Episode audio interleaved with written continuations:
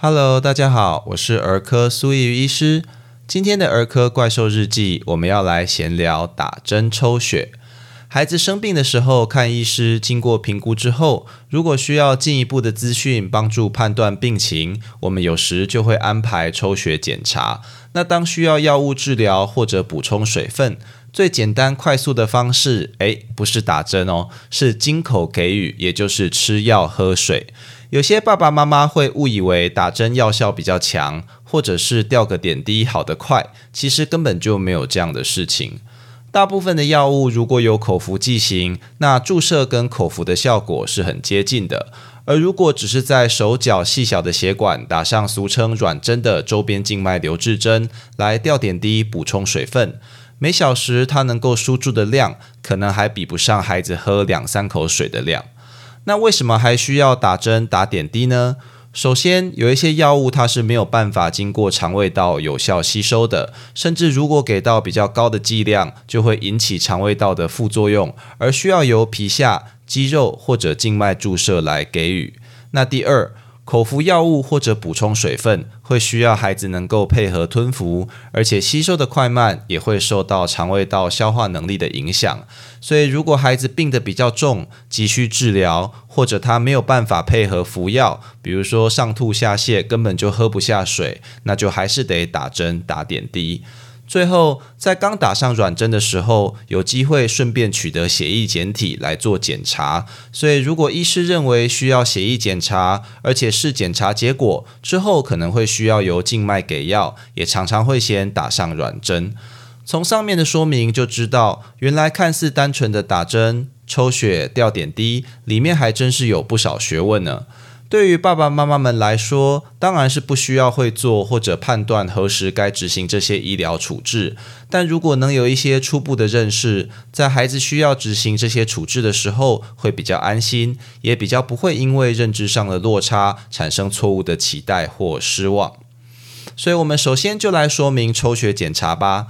顾名思义，抽血就是取得血液送到实验室进行分析，例如可以判断各种血球的数目、与器官功能或者损伤有关的数值，以及血浆中电解质的浓度等等。很多人误以为只要把血液送到实验室，就可以知道好多好多的事情，从血型、器官功能有没有细菌，到晚餐吃了什么哦啊。那事实上，因为常用的检验项目就有一两百种啦，所以医师其实必须判断想要检验的项目不可能全部都验，否则不止浪费，而且检体的量也不够去做全部的项目。那每一个检验的正常数值其实都是一个范围，医师从检验结果只能看到数值偏高。或者偏低，它背后的原因或者疾病，还是会需要综合临床的表现来去解读。而细菌培养就更为复杂了，撇开菌量太少可能会培养不出来之外，如果不放在适合的培养容器与环境去养个几天，是不会有结果的。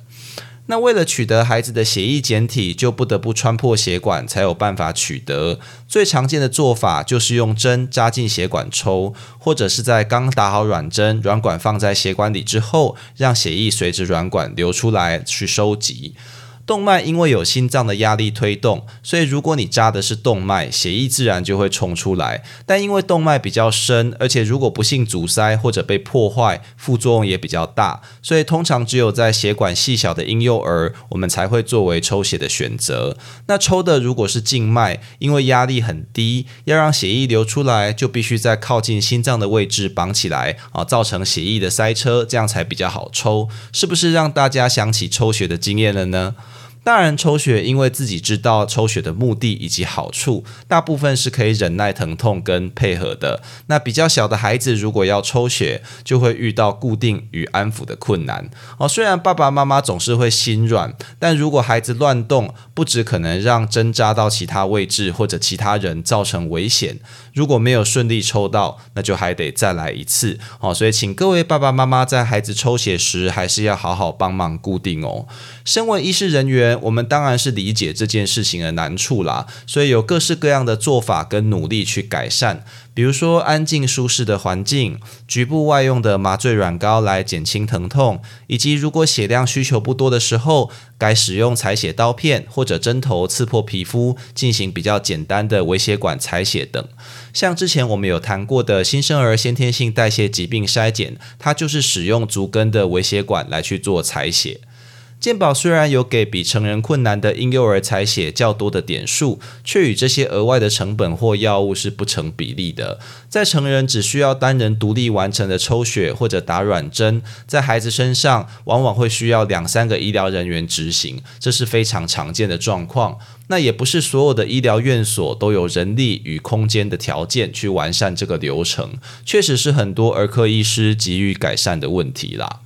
那第二个，我们就来聊聊打针吧，或者更精确的说，谈的是打软针，也就是去置放静脉留置针。那这个事情听起来好像不会很难嘛，而不就是打个点滴吗？诶，在下这个结论前，我们先来了解一下这件事情是怎么做。首先，为了要找到目标的血管。我们一样要在靠近心脏的地方去绑起来，造成塞车，那那个静脉才会胀起来，才比较好找。再来，不像成人、孩子或婴幼儿，他皮下的脂肪是比较厚的，血管你从皮肤上常常是不容易看到，需要用手去触摸感觉，或者使用灯光照射才能显示出位置。那即使你找到血管的位置，这个深度常常是不容易评估的，要靠经验的累积跟猜测。那最后，为了要能够把软管放到血管里面，我们要先把孩子的肢体固定好。然后把套着软管的硬针刺入皮肤，刺到血管里面，并且在看到血液流出之后，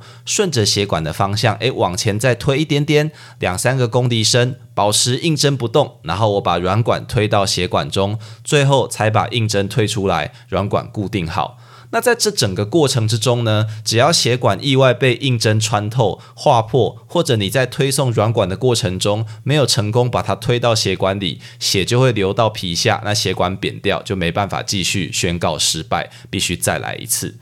研究文献里面写到，对医师人员来说啊，帮儿童打针一直是充满压力跟困难的医疗处置。即使是有经验的医师人员，平均也会需要两到三次的尝试，才有办法成功放置。那苏医师虽然不算特别会打针，但从住院医师到现在也有十年以上的打针经验了。打软针，我自己通常也就是只有八到九成左右的把握。就算是少数很有天分，加上后天努力练习的医师、护理师，也是绝对没有百发百中这回事。更不用提在达到如此境界之前，是有多少失败的经验呢？而且孩子如果本身有脱水、休克，或者已经被打过很多次针，这些状况也会让打针的难度水涨船高。不见得是你有良好的技术以及充分的练习就有办法解决的，甚至有时候还需要用超音波之类的工具进一步辅助，才有办法成功打针。在置放软管成功后，为了不要让软管里被凝固的血液来塞住，通常只有在刚打上的时候可以留血液检查，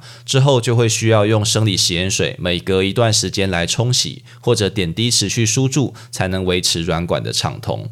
那从这样的说明里面，我们就知道。抽血以及置放静脉留置针，在孩子身上从来就不是一个很轻松的决定，必须要审慎评估必要性才能去执行。应该不会有哪一个医疗人员希望看到孩子因为打针抽血时的疼痛恐惧、大哭大闹的模样。那不止爸爸妈妈，所有的人在进行侵入性处置的时候，都是充满压力，而且希望快速顺利完成的。所以，如果你因为打针抽血不顺利，就对医师、护理师或者医院发脾气。不只对孩子的病情没有帮助，那也对努力帮忙孩子的人是不太公平啦。这些年的行医上啊，苏医师在急诊有看过孩子被打了四针失败，却还是很温和有礼的爸爸妈妈。那最后第五针成功，大家就松了一口气，顺利住院治疗，孩子之后康复出院。那也遇过第一次尝试失败，诶，就直接对着我的脸大骂三字经，说他要转院的父母。